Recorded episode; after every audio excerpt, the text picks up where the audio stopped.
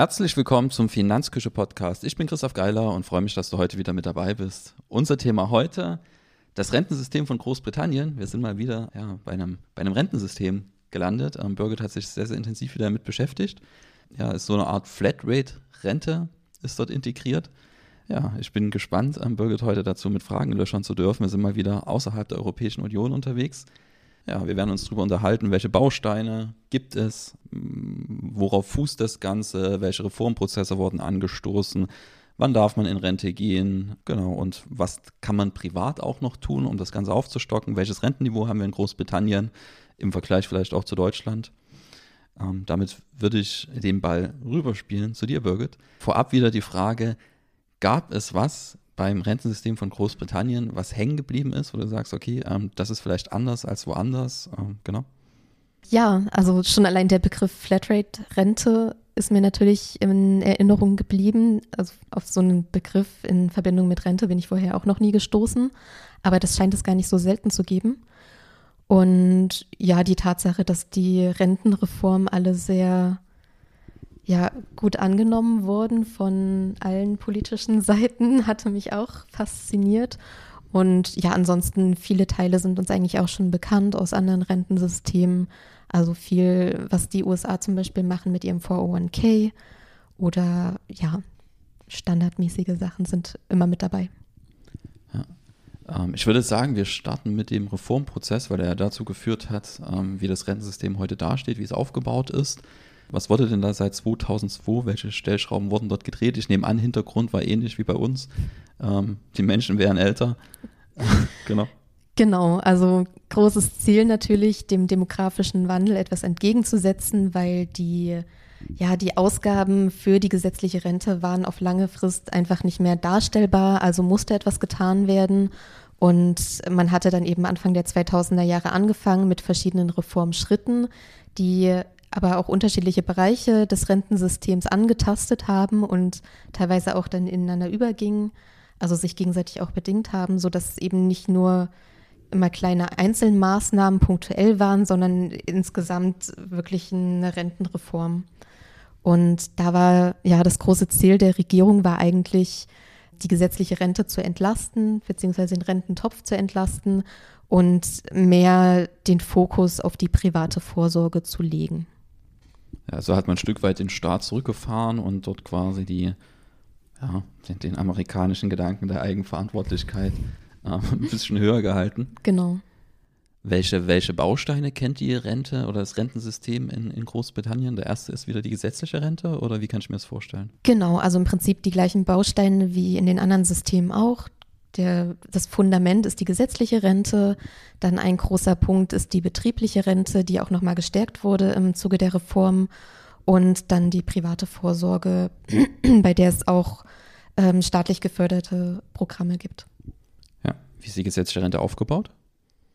In die gesetzliche Rente zahlen in Großbritannien, Großbritannien wieder alle ein, ab 16, ab einem gewissen Mindesteinkommen.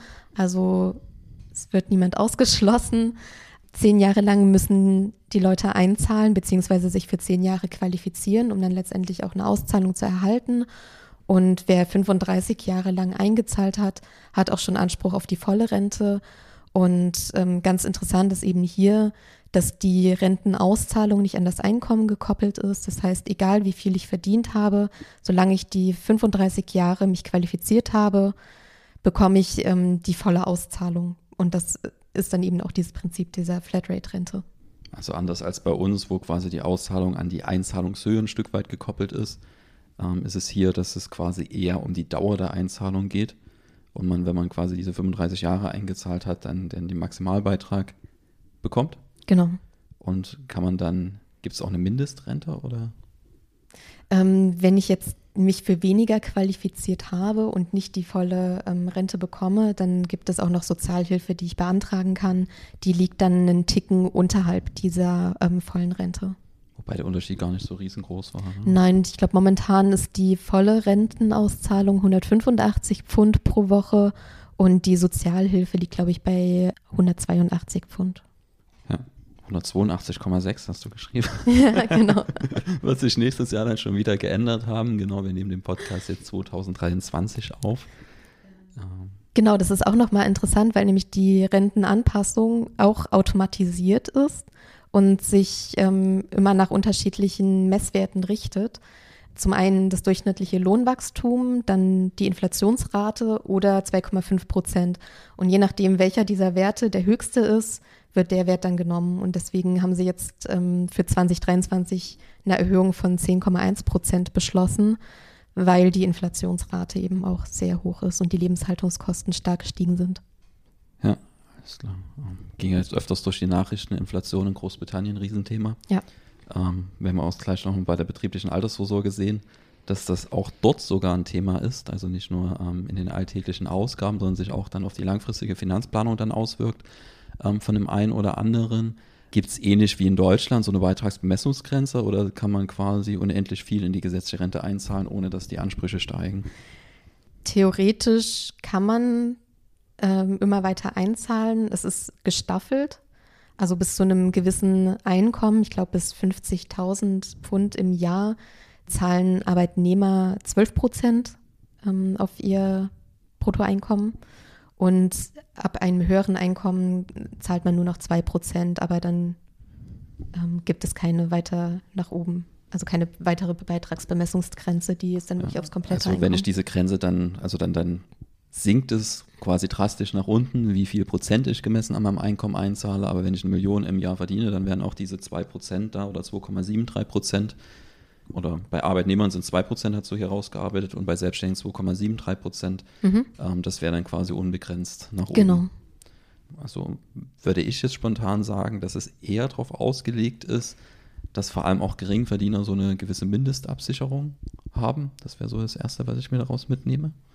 Genau, durch die Flatrate-Rente sind ja gerade Geringverdiener oder ja Leute mit einer unsteten Erwerbsbiografie besser abgesichert als vorher. Vorher hatte man ein zweistufiges System, da gab es so eine Basisrente und dann nochmal eine einkommensabhängige gesetzliche Rente.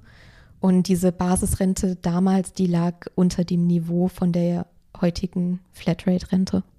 Ja, und wenn ich es richtig gelesen habe in deinem Artikel, ist es auch so, dass ähm, das tatsächlich auch geklappt hat, dass man ein bisschen weniger vom Staatshaushalt dann für die, für die gesetzliche Rente aufbringen muss seit der Reform. Genau, die anteiligen Ausgaben haben sich tatsächlich reduziert. Ja, also hier ähm, gesetzliche Rente, ähm, der soziale Gedanke dann ein Stück weit in Großbritannien, dass halt ja sehr, sehr gut Verdiente dafür mitsorgen, dass halt alle eine gewisse Mindestrente haben, wobei man natürlich auch sagen muss, dass diese Mindestrente jetzt nicht unglaublich hoch ist. Ist jetzt nicht so, dass ich mir davon mein, mein Porsche 911 oder sowas vor die, vor die Tür stellen kann.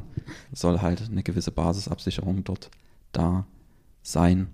Ähm, wie ist das mit dem Renteneintrittsalter? Wann, wann darf ich in Rente gehen? Kann ich eher in Rente gehen? Ähm, was passiert, wenn ich später in Rente gehe? Also früher war es auch so, dass es einen Unterschied gab zwischen Männern und Frauen. Männer konnten ähm, erst mit 65 in Rente gehen, Frauen schon mit 60 Jahren. Das hat sich dann auch im Zuge der Reform geändert. Das haben sie dann schrittweise zwischen 2010 und 2018 angepasst. Dann 2018 mussten die Frauen auch mit 65 in Rente gehen. Danach gab es dann den nächsten Schritt. Da wurden für beide ähm, eine Anpassung nach oben vorgenommen auf 66 Jahre. Und die nächsten beiden Jahresschritte sind auch schon geplant. Das heißt, 2026 bis 2028 wird es automatisch auf 67 Jahre hochgeschraubt und dann nochmal 20 Jahre später auf 68 Jahre. Und ja, es wird schon jetzt darüber diskutiert, ob man diese 68 Jahre nicht um 10 Jahre vorverlegt. Ja, ja um der wachsenden Lebenserwartung etwas entgegenzusetzen, die wohl aber gar nicht mehr so beschleunigt wächst wie noch vor wenigen oder vielen Jahren. Ja, auch hier wieder spannend, dass ähm, es am Ende wieder die Renteneintrittsalter natürlich wieder sehr, sehr ähnlich wie in Deutschland. Genau. Also auch wieder so 67 mit, mit dem Hinterkopf.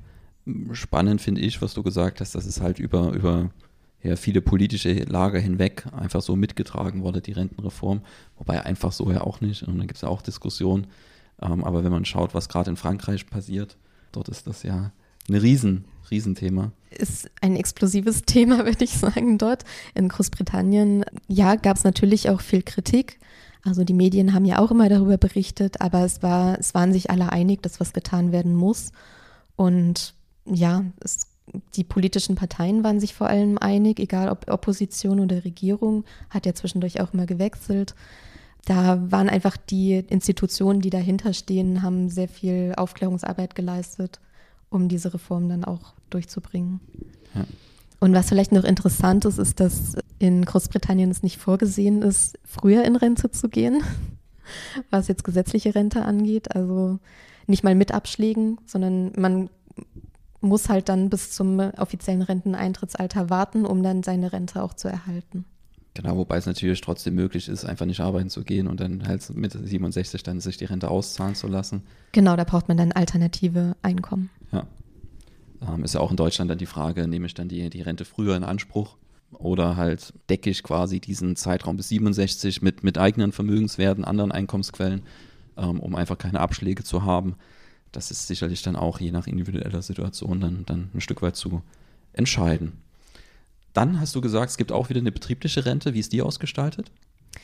Ähm, die betriebliche Rente hat jetzt im Zuge der Reformmaßnahmen an Bedeutung zugenommen, beziehungsweise möchte der Staat eben, dass die private Vorsorge gestärkt wird und die Leute auch eben mehr privat vorsorgen. Und in diese Rubrik gehört auch die betriebliche Rente rein. Da ist es so, dass ja der, die Arbeitnehmer automatisch vom Arbeitgeber angemeldet werden, wenn sie die Arbeit aufnehmen.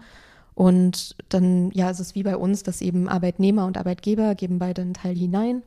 Und hier ist es dann so gestaltet wie in den USA, dass es halt in Fonds automatisch angelegt wird. Und genau, dann kann man irgendwann auch darauf zurückgreifen. Ja, wobei auch die Fondsauswahl nicht ganz frei wählbar ist, richtig? Der Arbeitgeber ähm, unternimmt immer eine Vorauswahl an Fonds, die zur Verfügung stehen, in die dann investiert werden kann. Es gibt dann einen bestimmten Fonds, bei dem man automatisch angemeldet wird. Wenn man den nicht haben möchte, kann man auch den Fonds wechseln, aber immer nur ähm, ja, diese Vorauswahl eben berücksichtigen. Ja, und wie sieht es mit den Kosten von solchen Produkten aus? Wir hatten ja bei dem 401k gesehen, dass es gerade bei kleineren Firmen doch zu, zu erheblichen Kosten kommen kann. Genau, das ist ähm, auch hier unterschiedlich gestaltet. Das, ja, es können eben auch Kosten von über einem Prozent entstehen. Bei den automatischen Fonds ähm, hat zumindest der Staat gesagt, okay, die Managementkosten dürfen nicht mehr als 0,75 Prozent ja. betragen. Aber wenn ich jetzt eben einen anderen Fonds möchte, weil der mir nicht gefällt und ein anderer besser zu mir passt, gibt es diese Begrenzung eben nicht. Und da kann es dann tatsächlich auch sein, dass man über einen Prozent dann bezahlt. Wobei das, ähm, wenn es wirklich bei diesem einen Prozent bleibt, ich weiß nicht, wie, wie dann die Verwaltungskosten außerhalb ähm, des, also wie, wie quasi die Verwaltung für, für, das ganz, für den ganzen Sparvertrag gehandhabt wird. Weiß nicht, ob du da was gefunden hast. Die Anlagekosten sind jetzt erstmal überschaubar. Wenn es bei einem guten Prozent bleiben würde, ähm, dann ist es doch noch weniger, als was wir heute 401k hatten in der Spitze. Da hatten wir irgendwas von 3 Prozent, um die 3 Prozent. Genau, ich glaube, in den USA waren es im Schnitt bei 2 Prozent, also lag es auch nochmal ähm, deutlich drüber. Und hier muss man dann eben nur gucken, wie sind dann die Ausgabeaufschläge, die Transaktionskosten, alle ja, Nebenkosten, die man dann vielleicht nicht in dieser Managementkostensumme drin hat. Ja, wer auf jeden Fall gewinnt, ist die Finanzbranche. Ja. die dürfen dann automatisch diese Produkte. Ähm, also das ist ja super, wenn du ein Geschäftsmodell hast, wo alle automatisch angemeldet werden. Besser geht es gar nicht. Genau. Ja, da wird auch immer viel Lobbyarbeit betrieben, um natürlich solche Systeme dann auch durchzusetzen. Man kann jetzt natürlich auch sagen, der, der Staat gibt es ja auch ähm, wenn wir an, an das ein oder andere skandinavische Land denken, wo das sehr, sehr kostengünstig vom Staat gemanagt wird, gibt es natürlich dann auch wieder Kritik, ähm, dass das dann vielleicht ein Topf ist, der dann irgendwie angegriffen wird und wo, wo der Staat dann rankommt, wenn ich einen Staatsfonds habe. Genau. Bei der ähm, betrieblichen Altersvorsorge ist es so wie in Deutschland. Ähm, Gibt es da auch eine Beitragszusage oder wird da die, die Rente garantiert? Wie ist das ausgestaltet in Großbritannien? Da gibt es wieder zwei Modelle, was auch so ähnlich ist wie in den USA, dass man einmal diese ähm, Pensionszusage hat, also wo die Leistung garantiert wird und dann die Beitragszusage. Und genau bei der Pensionszusage ist es dann so, dass der Arbeitnehmer sich nicht aussuchen kann, wohin investiert wird, sondern das macht dann der Arbeitgeber, weil der muss ja schließlich sicherstellen, dass die Pension oder die Leistung dann auch am Ende zur Verfügung steht. Deswegen hat der Arbeitnehmer da wenig Mitspracherecht. Und bei der Beitragszusage, da sagt eben der Arbeitgeber explizit, okay, die und die Summe zahle ich dir ein, gebe ich mit dazu. Und dann muss der Arbeitnehmer eben gucken, dass es dann am Ende die Summe ergibt, die er sich erhofft für seinen Ruhestand. Ja, ich glaube, die Beitragszusage, die ist beliebter geworden in den letzten Jahren. Genau, das hat sich ja auch zunehmend verlagert auf die Beitragszusage. Die Pensionszusage ist eben, ja, nicht mehr so beliebt bei den Arbeitgebern. Die wollen dann keine festen Leistungszusagen mehr bringen. Also sagen sie nur noch, die Beiträge bekommst du und dann mach was draus. Ja, ist ja verständlich. Ähm, in Deutschland ist ja immer noch so ganz weit verbreitet, dass man quasi am Ende dort eine gewisse Mindestsumme stehen hat, die man mindestens rausbekommt in betrieblichen Altersvorsorge. Das klingt immer ganz schön. Und wenn man davon abweicht, heißt es dann immer mal in der einen oder anderen Verbraucherzeitschrift, jetzt wird das Anlagerisiko auf den Anleger abgewälzt, auf die Privatperson. Ähm, man sollte sich aber dort immer halt vor Augen führen, dass immer, wenn man eine Zusage kriegt für in 20, 30, 40 Jahren und derjenige für diese Zusage dann haften muss, dass das die, die Anlagestrategie sehr, sehr stark beeinflusst. Weil natürlich ein Arbeitgeber zum Beispiel keine Lust hat, ähm, fürs Kapitalanlagerisiko, für die Kapitalmärkte zu haften. Das Geschäftsmodell ist ja eigentlich ein komplett anderes, das der Arbeitgeber hat. Also das kann man dort absolut nachvollziehen und Garantien kosten halt einfach Geld. Und genau. die Frage ist, wie viel wert solche Garantien überhaupt sind, wenn man die über 30 Jahre gibt und die Inflation dann berücksichtigt, dann schränkt das in der Regel nur die Anlagevariabilität ein und schafft irgendwelche Verpflichtungen, ähm, die dann am Ende zu irgendwelchen Risiken wiederführen, ähm, die keiner absehen kann. Da ist es am Ende das ehrlichere Modell, einfach zu sagen, okay, wir zahlen da jetzt ein und gucken am Ende, was rauskommt, wenn ich schon am Kapitalmarkt unterwegs bin. Genau, ich meine, das heißt zwar dann wieder eine Verantwortungsübertragung auf den Arbeitnehmer, aber das muss ja an sich nichts Schlechtes sein. Man muss sich dann eben nur damit auseinandersetzen, welches Modell ich hier bediene und was das für mich persönlich bedeutet. Da muss ich eben gucken, was für eine Summe könnte am Ende rauskommen und reicht diese Summe aus, um mir den Lebensstandard zu finanzieren. Ja, und eine gewisse Vorauswahl wird ja auch getroffen teilweise. Ähm, da ist dann aber halt immer die Frage, wie kompetent ist das ähm, und welche Interessen werden da berücksichtigt. Ja. Also ist ja auch hier zu sehen, ähm, da geht irgendein Vertrieb beim Arbeitgeber rein und vertickt dann reihenweise Verträge an die Arbeitnehmer, die jetzt nicht unbedingt alle die, die effizienteste Anlage und den kostengünstigsten Vertrag ja, dort abschließen. Also dort ist immer die Frage, welche Interessen werden dort gerade wirklich bedient? Geht es darum, dass der der Sparer dort den maximalen Betrag rauskriegt oder dass der Vertrieb dort die maximale Provision oder den maximalen Verdienst daraus bekommt. So, jetzt haben wir schon gehört, ähm, es gibt dort ähm, die, die gesetzliche Rente und die, die betriebliche Rente mit diesem Pflichtsystem. Auf welchem Rentenniveau landet man da? Vielleicht auch im Vergleich zu Deutschland. Und was ist das Rentenniveau nochmal kurz für uns? Das Rentenniveau ist, ja, zeigt das Verhältnis an zwischen den Einkommen während der Erwerbsphase und dem Einkommen im Rentenalter. Und in Großbritannien liegt das bei 58,1 Prozent. Im Vergleich zu Deutschland liegt es, äh, da liegt das Rentenniveau bei 52,9 Prozent. Also schon ein paar Prozentpunkte höher. Aber wenn man jetzt den Durchschnitt in der EU nimmt, der liegt bei 70,8 Prozent. Der Wert hat mich überrascht. Ja, mich auch. Wahrscheinlich hat Österreich den sehr nach oben getrieben. Ja. genau, und dann, ähm, ich glaube, auch in Ländern wie Dänemark und Niederlande ist das Rentenniveau auch nochmal deutlich höher. Wobei hier wirklich wichtig ist das Rentenniveau, da geht es ja wirklich um diese Pflichtsysteme. Und da werden dann alles, was nicht Pflicht ist, ausgeklammert und wenn dann quasi mehr Fokus quasi noch auf andere Bildung, andere Einkommensquellen liegt, dann, dann fallen die dort raus. Zeigt aber so ein Stück weit, welchen Stellenwert halt diese Pflichtsysteme haben in dem Land. Ähm, in Deutschland ist es halt, wenn man das sieht, mit diesen 52,9 Prozent, ja, eher im Mittel gesehen, steht auch auf jeder Renteninformation drauf, wer die aufmerksam liest, ganz unten. Ja. Da die Lücke zwischen Löhnen und Rente in Zukunft weiter steigen wird, nicht könnte, sondern wird, ähm, wird die private Vorsorge immer wichtiger. Das steht auf jeder Renteninformation drauf. Und in Deutschland ist das Ziel der gesetzlichen Rente nicht, dass man seinen Lebensstandard halten kann. Genau. Und in Großbritannien scheinbar auch nicht. Ja. genau haben wir auch schon gesehen, dass dann ab einem gewissen Einkommen dann quasi keine Rolle mehr spielt, dass ich mehr einzahle, halt nur diese Mindestrente dann halt gesichert wird. Bei der privaten Vorsorge, wie ist die ausgestaltet? Ähm, da gibt es dann auch nochmal unterschiedliche Programme, die alle nach dem gleichen Prinzip funktionieren wie die betriebliche Rente. Also ja, dass man eben in den Fonds einzahlt und ähm, Steuererleichterungen erhält und da kann der Arbeitgeber auch noch mal was dazugeben, muss er aber nicht. Arbeitnehmer können auch noch mal ein extra Konto einrichten und extra was drauf einzahlen. Selbstständige können auch solche Konten einrichten und von den Steuererleichterungen profitieren, haben dann aber eben keinen Arbeitgeberanteil. Wie viel kann man einzahlen? Ist das gedeckelt oder? Genau, also es wird insgesamt eine Summe von 40.000 britischen Pfund pro Jahr gefördert. Also ob das jetzt nun betriebliche Rente ist oder nochmal diese persönlichen Programme, insgesamt bis 40.000. Also wenn ich dann jetzt schon ja 35.000 über den Arbeitgeber abdecke, dann kann ich mir ein kleines Programm noch für 5.000 suchen und da auch nochmal Steuererleichterung bekommen. Alles darüber hinaus ist dann eben komplett individuell und wird dann nicht mehr mit Steuern, Steuererleichterungen belohnt.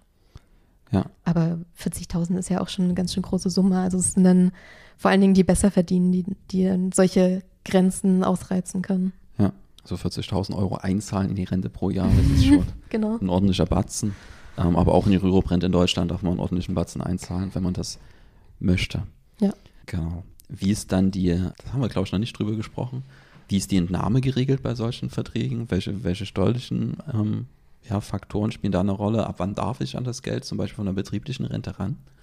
Ähm, bei der betrieblichen Rente ist es meistens so, dass so ja zwischen 60 und 65 Jahren kann man eigentlich immer ran. Es gibt aber auch viele Verträge, bei denen man schon ab 55 Jahren rangehen kann. Da ist dann natürlich die Frage, inwieweit ist das jetzt wirklich eine Altersvorsorge? Aber nur an Teilen, ne? das waren irgendwie 25 Prozent dazu geschrieben, oder? Naja, man kann sich natürlich die komplette Summe auszahlen lassen, aber ähm, 25 Prozent der Komplettsumme kann man sich steuerfrei auszahlen lassen. Also für unschädlich am Ende des Tages. Genau. Und ja, dann je nachdem kann man für den Rest des Teils oder auch für den kompletten Summe einen Auszahlungsplan einrichten lassen oder einen Entnahmeplan, wie man das ja auch ganz normal bei ja, Investitionen in Fonds, wenn man jetzt eine Sparrate hat, kann man ja genauso gut eine Entnahmerate ja. auch festlegen. Oder man gibt das ganze Geld dann an eine Finanzinstitution wie eine Versicherung, die rechnet dann aus, wie alt ich werde und wie viel Rentenzahlungen ich monatlich bekommen könnte. Und dann kann man das über eine Versicherung laufen lassen. Ja, schön, dass die wissen, wie alt ich werde. Genau, und das hatten wir ganz am Anfang angeteasert. Das ist gerade so ein kleines Problem dann auch, was vielleicht später dann zum Problem werden könnte, dass quasi wirklich vorzeitig jetzt in Zeiten der hohen Inflation an solche Vorsorgeverträge rangegangen wird, um eben die Ausgaben von heute stemmen zu können, weil es eben gerade in Großbritannien viele gerade nicht mehr können, ohne zusätzliche Töpfe anzuzapfen. Und da werden eben Töpfe, die eigentlich fürs Alter gedacht sind, dann heute schon ein Stück weit verbraucht.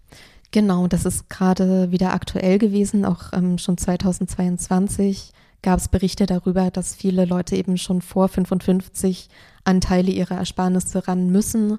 Und die Entnahmen sind dann natürlich auch steuerpflichtig. Und es kann sich eben kein Vermögen aufbauen bis zum Alter oder weniger Vermögen, als würde man nicht darauf zurückgreifen. Und ja, das ist momentan ein großes Problem dort. Ja. Also gerade für Leute, die nicht gut verdienen. Also es gibt die, die, die gesetzliche Rente zusammenfassend. Da zahlen alle ein im Unterschied zu Deutschland. Dort kriege ich dann eben, das ist aber gedeckelt nach oben, was dort ausgezahlt wird. Aber ich kann quasi unbegrenzt einzahlen. Dann halt mit einem niedrigeren Prozentsatz als bei niedrigeren Einkommen, irgendwas um die 2% bei hohen Einkommen. Ähm, und bis zu einer gewissen Grenze sind es aber gute 12%, die eingezahlt werden vom Einkommen. Interessant war auch noch, was du geschrieben hast, dass das über so einen Nationalfonds irgendwie abge gewickelt wird, die gesetzliche Rente, die nicht nur die gesetzliche Rente ähm, berücksichtigt, sondern auch noch andere Töpfe. Genau, das ist ähm, ja so ähnlich wie bei uns Sozialversicherungen, ist eben bei denen die Nationalversicherung. Da wird dann nicht zwischen Arbeitslosengeld ähm, und Rentenversicherung unterschieden, sondern es kommt dann einfach, diese 12 Prozent werden eingezahlt und da bei, im Falle einer Arbeitslosigkeit werde ich auch daraus ähm, ausbezahlt werden. Ja. Und dann landen die ja, die ganzen Einnahmen landen natürlich auf einem bestimmten Konto und in manchen Jahren gibt es Überschüsse und diese Überschüsse kommen dann in den staatlichen Fonds. Also nicht so wie jetzt in Schweden oder Norwegen, sondern einfach ja irgendwo in einen Fonds, wo man nochmal ein paar Prozente ähm, drauf bekommt. Und wenn man Unterdeckungen hat, kann man dann auf diesen Fonds wieder zurückgreifen und diese Unterdeckungen ausgleichen. Aber es kommen auch noch andere Zahlungsströme ähm, in diesen Fonds rein sodass es eben auch ähm, so eine Art Querfinanzierung teilweise ist. Also mit Überschüssen aus der Rentenversicherung können auch Unterdeckungen aus anderen Bereichen finanziert werden, genauso wie Umgekehrt. Unterdeckungen in der Rentenversicherung aus anderen Bereichen querfinanziert werden können. Ja, alles klar. Also gesetzliche Rente, betriebliche Rente, ähm, auch betriebliche Rente ist vielleicht auch der Unterschied zu hier, ist es ein Opt-out und kein Opt-in-Verfahren. Das bedeutet, der Arbeitgeber meldet mich erstmal an und ich muss mich aktiv entscheiden, entscheiden es nicht zu tun, wenn ich es nicht möchte. Und dann gibt es noch diese flexible, nennen wir es dritte Schicht, die dann die private Vorsorge ist. wo ich aber auch wieder ähm, bis zu einem relativ hohen Betrag steuervergünstigt einzahlen kann. So. Wie ist dein Resümee? Wer profitiert im Rentensystem von Großbritannien? Ähm, wer steht vielleicht hinten an? Ähm, und wie würdest du es im Vergleich zum, zum deutschen Rentensystem sehen? Was kann man sich daraus mitnehmen? Wir haben ja schon gesagt, insgesamt kann man wieder eine Verantwortungsübertragung erkennen vom Staat auf das Individuum, wie man es schon bei den, äh, in den USA gesehen hat, dass die private Vorsorge in Form der Betriebsrente oder anderer persönlicher Rentenprogramme ja gestärkt wird oder dass eben der Fokus mehr auf der privaten Vorsorge liegt und die Leute ja mehr Verantwortung hier für ihre eigene Altersvorsorge übernehmen müssen, weil die staatliche Rente allein würde auf keinen Fall ausreichen. Dann, ja, also profitieren tun vor allem Besserverdienende, was man ja gesehen hat bei diesen hohen Grenzen ähm, der betrieblichen Rente, 40.000 Pfund im Jahr einzahlen zu können. Da muss man ja schon auch ein sehr hohes Einkommen haben, um das machen zu können. Aber auch Geringverdienende ähm, profitieren davon, dass zum Beispiel die gesetzliche Rente immer noch über dem Niveau liegt, wo damals ähm, vor den Reformen die Basisrente lag. Ja. Wichtig ist hier, ähm, wir haben es auch im Mandantenkreis, man soll natürlich gucken, wenn man dort mal kurz ein paar Jahre in Großbritannien arbeitet, dass es ähm, bei den Renten gewisse Anwartschaftszeiten gibt, bis zu denen man wirklich dann noch Anspruch auf Auszahlungen hat. Bei der gesetzlichen Rente zum Beispiel hast du gesagt, sind es zehn Jahre. Wenn man da jetzt nur fünf Jahre in Großbritannien war, sollte man sich schlau machen, was das jetzt für meine eingezahlten Beiträge denn bedeutet. Genau. Vielen Dank.